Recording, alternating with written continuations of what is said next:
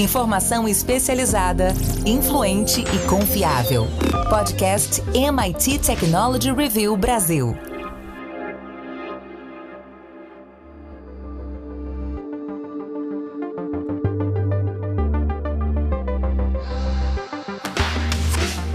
Olá, eu sou André Miceli e esse é mais um podcast da MIT Technology Review Brasil. Hoje eu, Rafael Coimbra e Carlos Aros vamos falar sobre espionagem e tecnonacionalismo. Nossa conversa vai ser sobre o Pegasus, o software que pode ter sido usado para invadir o celular de milhares de pessoas a mando de governos de vários países. Antes da gente começar, quero te convidar a se inscrever no nosso canal do YouTube. E claro, quero lembrar que esse podcast é um oferecimento do SAIS e da Salesforce.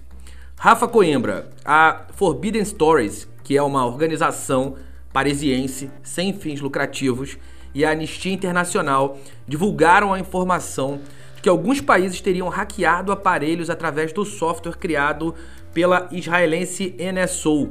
Em tese, esse software, que é o Pegasus, é capaz de fazer ataques zero clique, ou seja, sem nenhum tipo de ação da vítima. É uma mudança importante nos, na, na arquitetura dos malwares que passam a não depender tanto da engenharia social. Me conta melhor o que, que aconteceu. É assustador em primeiro lugar, né, André? Porque antes a gente pensava em segurança e sempre dá dica para o pessoal: olha, se você receber um link meio estranho, não clique. Se chegar uma mensagem com alguma coisa ali esquisita, passa para frente, não clique em nada. E agora a gente pode ser invadido, ter o celular invadido, e aí, ressalto, vale para Android e para iOS, porque todo mundo fala que Apple é mais seguro, mas há relatos de que uh, o sistema da Apple também está sendo invadido. Isso tudo sem que a gente perceba. Recebeu uma ligação estranha de repente, pum, instalou ali um aplicativo, um vírus, um malware, e a partir dali o seu celular ele passa a ser controlado remotamente, inclusive acessando câmera, microfone. Esse dispositivo ele foi criado, né, esse programa dessa empresa israelense, Israel que é conhecida por fazer muitas coisas na área da segurança, ele foi pensado, diz a empresa, para o bem. Então seria vendido para governos, para empresas que deveriam usar esse instrumento para combater, por exemplo, uh, hackers, terroristas digitais, para monitorar quem é do mal. A questão é que isso pode estar nas mãos de quem deveria ser do bem, no caso, governos. E aí eu estou falando de governos ditatoriais e de governos democráticos. As suspeitas são de que alguns países compraram essa ferramenta para investigar jornalistas. Há, inclusive, suspeitas de jornalistas que foram mortos a partir do monitoramento desse software. A empresa diz que ela só vende uh, dentro da legalidade para governos, que ela não tem nada a ver com isso, mas o fato é que essa investigação, essas denúncias que estão sendo reveladas agora, mostram sim que há indícios de uso por governos. Então isso muda completamente a, a, dinâmica, porque a partir de agora nós temos forças poderosas usando um instrumento poderoso como forma de coerção. Até porque, é, independentemente é, dessa aplicação, que, como você disse, por si só já é assustadora, a tecnologia, mais cedo ou mais tarde, vai estar na mão de outros hackers e de outras empresas, de, enfim, pessoas bem e mal intencionadas. Então, essa invasão zero clique, ela pode ter desdobramentos muito sérios. E aí, enfim, quero chamar Carlos Aros, o nosso amigo obcecado pela segurança, e perguntar o seguinte: Aros, essas ações ali dos chamados hackers do bem e também de espionagem cibernética, elas cresceram enormemente na última década e esses os negócios associados a essa prática, claro, acompanham. Os antigos donos do grupo NSO compraram a empresa em 2014 por 130 milhões de dólares e venderam a empresa no ano passado por sete vezes essa grana. O resto da indústria também está se expandindo, está lucrando com a disseminação de tecnologia de comunicações e defesa e se aprofundando ali à medida que essa instabilidade cresce. Minha pergunta, Carlos Aros, a insegurança é um bom negócio para quem vende segurança? É um excelente negócio, especialmente porque os clientes de empresas como a NSO, eles compram muitas dessas tecnologias, muitas dessas ferramentas, sob a premissa de proteger-se, de que é preciso proteger. E a gente vai escutar também esse mesmo argumento de governos, não é? Esse mesmo argumento já deu início a conflitos internacionais, já desencadeou guerras, e a gente sabe que essa história da defesa da soberania, defesa dos interesses de uma nação, ela vem carregada de uma série de objetivos que são legítimos em um primeiro olhar, mas por baixo desses objetivos e desses argumentos que são legítimos, há também uma série de prerrogativas que dão início a um processo de monitoramento desenfreado, de desrespeito às liberdades individuais, e aí a gente começa a viver sob aquele é, ambiente de incerteza em que você não sabe muito bem quem é o mocinho e quem é o bandido na história. Mas é interessante perceber também que o posicionamento dessas empresas que desenvolvem essas tecnologias é muito parecido, e essa é uma analogia, é, na verdade não é nem uma analogia, é o posicionamento que é, a NSO fez no ano passado, há quase um ano, é, e para uma, uma reportagem é, do Patrick O'Neill, é, publicada na Technology Review americana, é, em que compara essas plataformas com as armas. Eles assim, um fabricante de arma não pode ser responsabilizado por um disparo feito é, pelo portador da arma. De mesmo modo que as empresas que desenvolvem essas tecnologias de monitoramento não podem ser culpadas, responsabilizadas pelo uso dessas ferramentas pelos clientes que compraram ou que assinam esse serviço de alguma maneira.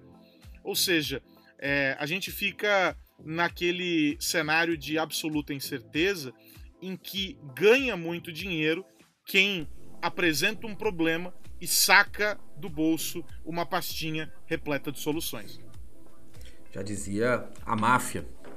Rafa, essa história toda é, ela traz uma grande discussão é, sobre até onde vai o direito de um governo espionar o cidadão pelo, pelo bem comum. Quem é mais importante, a parte ou o todo? Boa pergunta, André. Eu acho que é a soma das partes, com respeito, com transparência e, e o direito à privacidade das pessoas. Um detalhe interessante é a gente pensar por que está todo mundo tão de olho especificamente no celular. Até um tempo atrás, a gente ouvia falar de ataques que eram dirigidos a, por exemplo, um banco de dados que ficava um armazenamento em nuvem, né, de dados em nuvem, e-mails, mensagens, isso tudo ficava era acessado de maneira remota por nós e pelos hackers. O que acontece é que de uns tempos para cá, as mensagens, principalmente o que a gente escreve, hoje praticamente todos os programas de comunicação trabalham com criptografia de ponta a ponta. Logo, não fica um registro, por exemplo, o WhatsApp não tem um registro dessa mensagem por aí. Ele ou está no meu celular ou está no celular da pessoa para quem eu mandei a mensagem. Daí esse interesse muito forte de acessar o celular, porque o bandido ele só consegue agora ver essa mensagem se ele penetrar o celular. E aí fica esse esse dilema, porque a nossa vida hoje está, né, passa tudo que a gente faz ali desde conversas a, a, a operações financeiras, tudo passa pelo, pelo celular. E se a gente não conseguir nem proteger esse sistema, a coisa complica. O fato é que governos já entenderam também, além dos, estou falando dos bandidos, mas governos que pretendem ser autoritários e querem controlar a vida das pessoas, já entenderam que essa ferramenta ela é poderosa, é uma ferramenta de espionagem, de investigação e como eu disse, se você sabe que você está sendo vigiado o tempo inteiro, essa é uma forma de intimidação por parte do, dos governos. Alguns têm é, pensado inclusive em fazer, já fazem, né, há muitos anos, uma espécie de split net. O que a gente observou aí em larga escala, já que você perguntou do todo, são alguns países como a China, como a Rússia, que simplesmente fazem muralhas virtuais. Elas criam essas fronteiras digitais numa espécie de controle em massa. Mas se com um aplicativo como esse você consegue chegar exatamente na pessoa que você quer, esse, esse controle ele ainda é mais forte.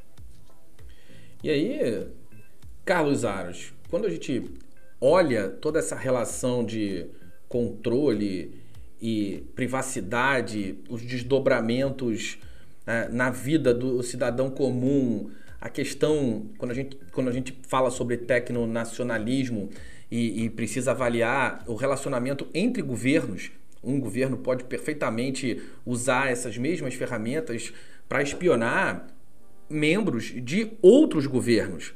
E, e, é muito curioso porque quando a gente é, olha um mundo globalizado e, um, um, e a gente tem um centro de, de tecnologia, de segurança, como é Israel, é, a gente vai, vai ver a galera usando mais ou menos as mesmas soluções. O, o, o que nos leva a crer que essas mesmas soluções vão demandar as mesmas defesas do outro lado. Então, quem descobrir de um, quem desenvolver ambientes e softwares de defesa para esse tipo de malware, é, ele pode desenvolver localmente, mas é, é uma solução que se aplica globalmente. É, vai ser curioso olhar esse xadrez. E aí eu fico me perguntando se, do ponto de vista legal, a gente vai ter que ampliar uma LGPD para definir melhor como proteger as pessoas dos governos e quais sanções podem ser aplicadas aos governos em caso de descumprimento dessas regras. Como você vê isso funcionando, Aros? Você, você é, fala sobre é, conhecer a arma do inimigo para desenvolver a defesa, né? E, e, e vice-versa, porque à medida que você descobre a defesa, o teu desafio é saber como burlar.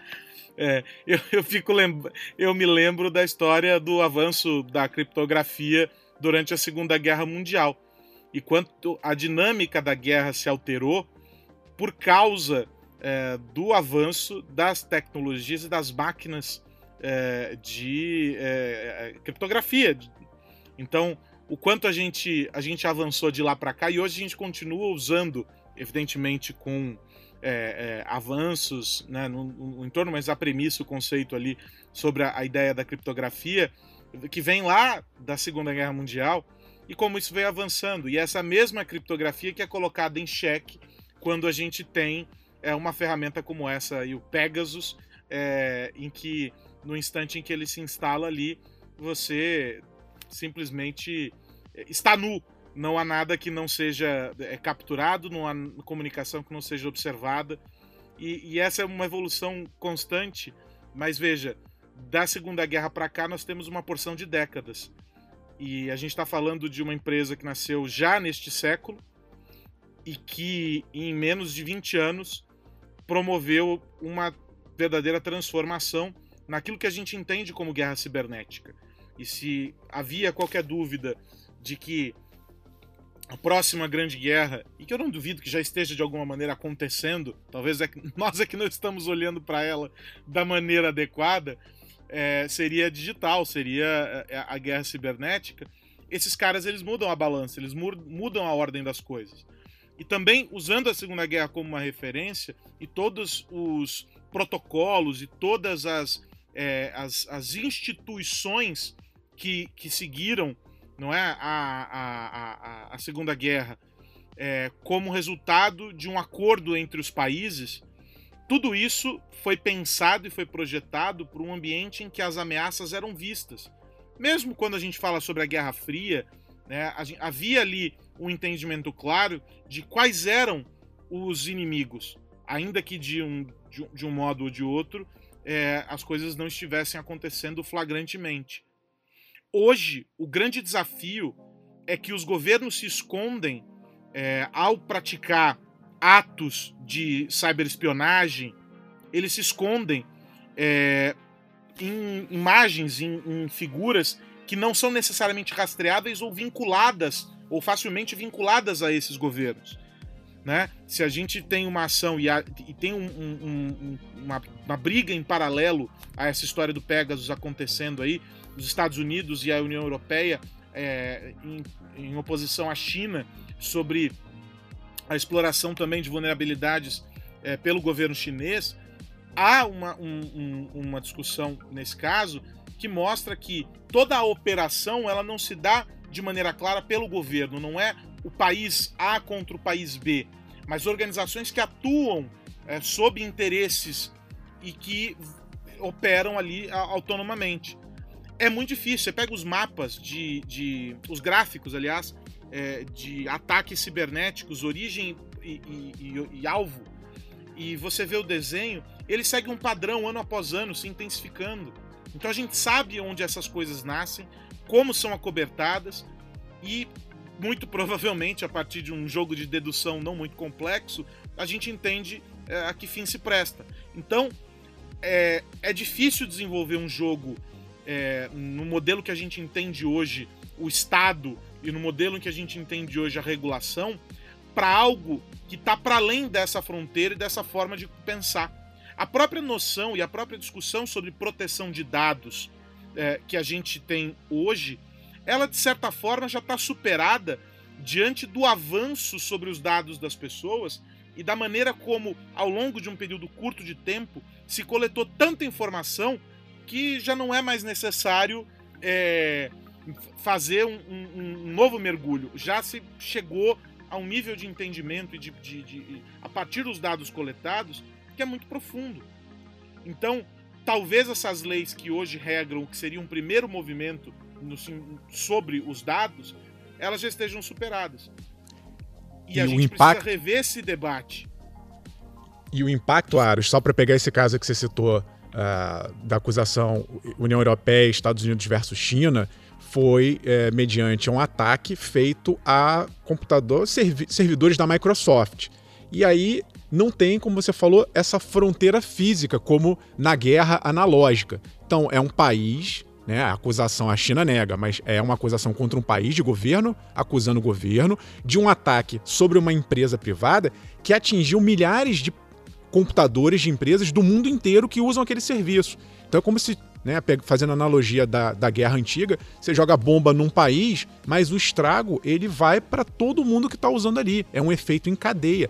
Essa noção de fronteira ela se desfaz nesse mundo digital. Talvez seja a hora, e dá a entender que isso está acontecendo agora, um grande movimento global, pelo menos de parte dos países ocidentais, de criar um movimento para tentar colocar um freio nessa guerra. Olha, agora, as regras são assim, não pode isso porque isso aqui vai acabar prejudicando muita gente. Estou falando no caso aqui de impacto econômico, mas se a gente tiver, como já teve, ataque de sequestro a computadores de hospitais, por exemplo, você pode acabar resultando na morte de paciente é a nova guerra desse século. Só lembrando que, à medida que a utilização dos computadores quânticos aumentar, a, a, o problema vai piorar, porque os ataques de força bruta, que hoje em dia, a, em alguns casos, tornam é, impossível que uma senha seja descoberta, é, dado que é tempo suficiente para que um, um o, ataque seja identificado e que algo seja é, feito em relação à origem desse ataque, isso vai acabar. A, a capacidade de, de um processador, de um computador quântico resolver essas, essas questões em um tempo que é ínfimo, dessa capacidade é enorme. Então, naturalmente, tanto o lado que ataca quanto o lado que defende vai ser, esses dois lados vão ser extremamente afetados à medida que essa utilização for ganhando espaço no mercado. Ah, esse, esse, esse assunto do tecnonacionalismo, é claro, a gente está falando sobre é, uma perspectiva dele, essa perspectiva de, de espionagem e da relação ainda é, que não entre países, mas dessa, dessa relação é, de investigação de governo com cidadão, então estamos falando de governo com governo e de governo com cidadãos, é, esse desenho ele ainda vai assumir uma série de outras nuances e perspectivas quando a, a, a gente vai, a gente tiver tecnologia sendo entregue para a sociedade num aspecto maior. o Rafa trouxe a questão do ah, a gente está falando muito sobre os celulares. Ah, quando a gente tiver os assistentes pessoais, as TVs nas câmeras, o, os dados sobre medições biométricas, vai dar para um governo entender absolutamente tudo sobre uma outra nação, sobre um outro país, e a guerra cibernética não necessariamente vai ficar nessa esfera. Essas duas naturezas de guerra podem ser conjugadas. É, esse é um assunto muito complexo e, e me chama muito a atenção sobre é, o quanto a tecnologia, ao contrário do que aconteceu em outro momento, é, ela é dominada por todos os lados nesse, nesse, dessa vez e isso torna o jogo mais interessante de ser observado. E tem um outro fator aí, né, para além de, de haver uma distribuição mais horizontal do, do acesso à tecnologia, é, de que os ciclos de atualização, essas ondas de inovação, também diminuíram. E se antes havia, de alguma maneira, um espaço de tempo para que se refletisse sobre os impactos e pudesse fazer algo a respeito, agora vem a porrada e você fica procurando para saber qual é o ônibus que te atingiu. Quando você se levanta, já vem o outro ônibus.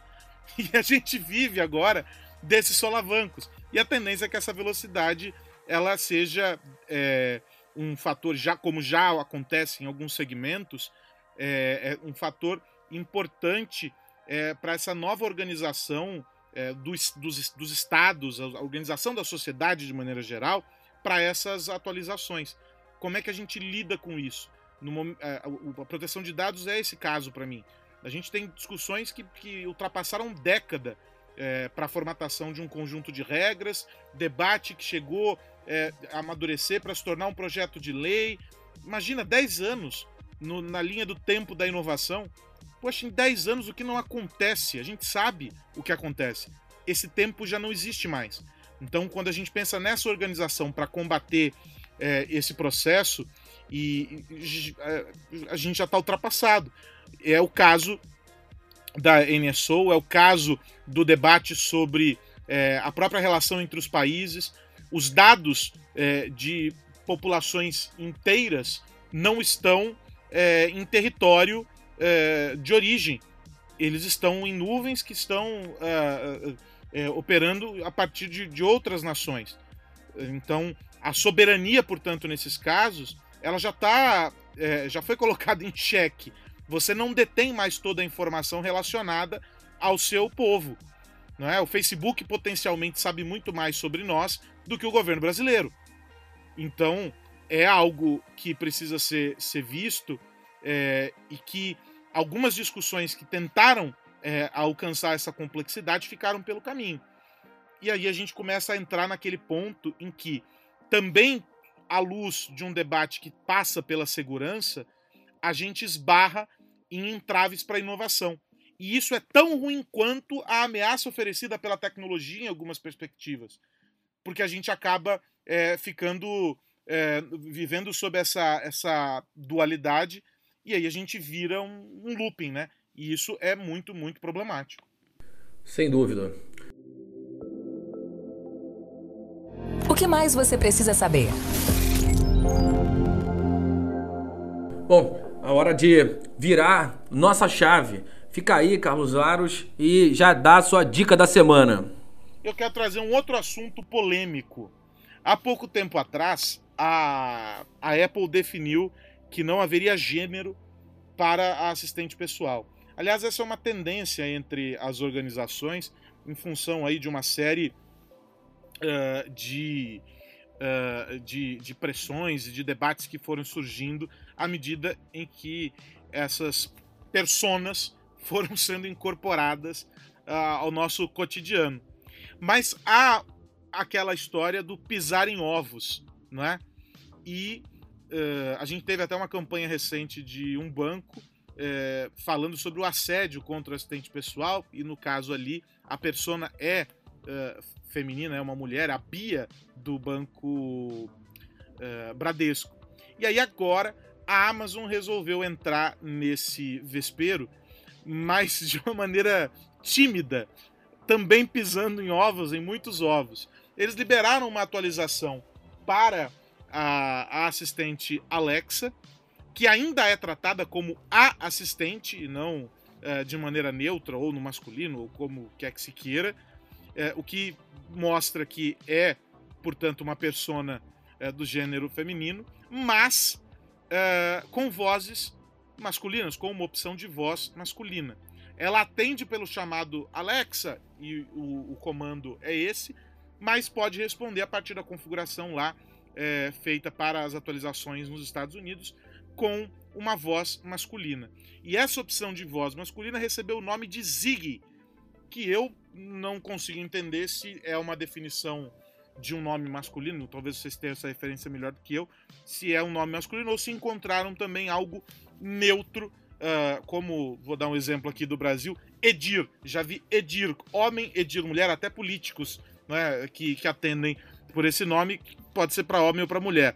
Eles encontraram o Zig para ficar em cima do muro. O grande ponto sobre essa discussão é que há sempre um debate que vem a reboque é, dessa história é, e que movimenta grupos, movimenta interesses. E ou você compra um lado ou você compra um outro, como a Apple preferiu fazer, defendendo e sustentando ali uma posição, mas com o Siri é mais fácil. Alexa traz ali já essa definição. E aí ela fica em cima do muro. Acho que a Amazon está querendo brigar mais uma vez aí, entrar em um, um campo em que novas polêmicas surgirão. Afinal de contas, máquina é máquina, não é homem nem mulher. a gente tem visto que, que essas polêmicas, no mínimo, elas são úteis para geração de muita mídia espontânea, independentemente dos, dos valores reais e das convicções. Uh, o que já dá para garantir é que vai ter burburinho em torno do assunto. Rafa Coimbra, no que estás de olho? Tô de olho num vazamento de dados do bem e proposital. Já que a gente falou do mal, vamos falar do bem.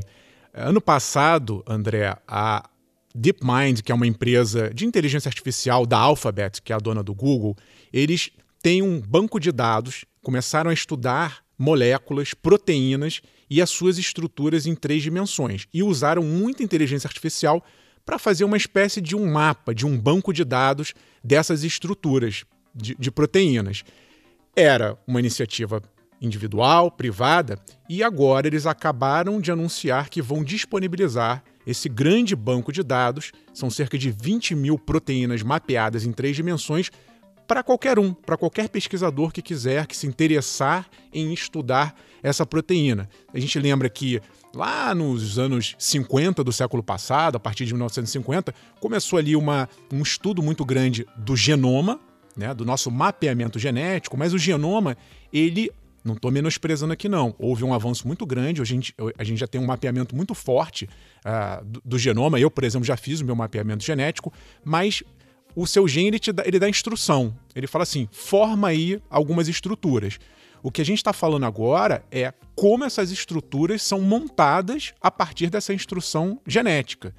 E é muito complicado. O que os pesquisadores dizem é Olha, cada molécula ali se junta de uma forma, vai se dobrando como se fosse um grande origami, grande não, um minúsculo origami, porque é microscópico, e saber como essas estruturas são montadas faz muita diferença na hora da gente, um, entender como funciona o nosso corpo e dois, poder a partir daí desenvolver tratamentos, novos medicamentos. É uma nova era que a gente está inaugurando a partir dessa inteligência artificial. E eu acho muito louvável que uma empresa ceda esse banco de dados de uma forma aberta para quem quiser absorver essa informação e a partir daí dar um pontapé uh, mais forte nesse processo da evolução de conhecimento humano.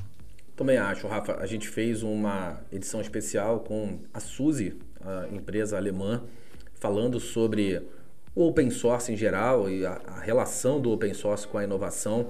É, toda essa é, é, e todo esse compartilhamento acaba trazendo benefícios muito importantes para as corporações e, e para a sociedade. A gente viu a Ferrari é, fazendo respiradores ah, no início da pandemia, o MIT abrindo alguns projetos também para dar suporte ao longo desse, desse processo e à medida que essas grandes corporações vão cooperando e mais do que cooperando, vão assumindo esse comportamento de, de abertura, a, a, sociedade ganha de fato muito e sem dúvida nenhuma isso vai dar mais poder para as pessoas também. As pessoas que é, vão, vão poder criar novos empreendimentos, startups, novos negócios dentro de empresas já estabelecidas, enfim, todo o ecossistema que acaba sendo construído em torno de dados que são liberados e projetos que são abertos.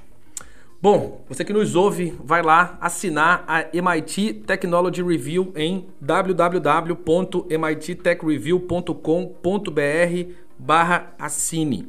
Também quero te convidar a curtir o nosso canal no YouTube. Vai lá, procura MIT Technology Review Brasil, clique em se inscrever e fique por dentro de tudo que a gente publica. Carlos Aros, até semana que vem. Até a semana que vem, André Miceli, um abraço para você, para todo mundo que nos acompanha, um abraço Rafa e aquela recomendação de ficar ligado nas nossas redes sociais, arroba MIT Tech Review BR, todo dia, toda hora, conteúdo para ser consumido onde, quando e como quiser. É isso, Rafa Coimbra, grande abraço. Abraço, André Aros, a todos que nos ouvem. Depois que você curtir lá os nossos conteúdos nas redes sociais e conversar com a gente, deixar sua opinião. Não se esqueça, já que a gente falou de segurança, em ativar a dupla verificação, a verificação em duas etapas das suas redes sociais e do seu e-mail. Isso vai garantir uma segurança importantíssima, já que a gente está aí numa onda cada vez mais crescente de golpes e ataques. Todo cuidado é pouco, mas tenho certeza que ficaremos, ficaremos todos seguros até pelo menos semana que vem. Um abraço. Meus amigos, semana que vem tem mais podcast da MIT Technology Review Brasil para a gente falar sobre tecnologia, negócios e sociedade. Um grande abraço para todo mundo. Tchau! Você ouviu o podcast MIT Technology Review Brasil, apresentado por Tech Institute.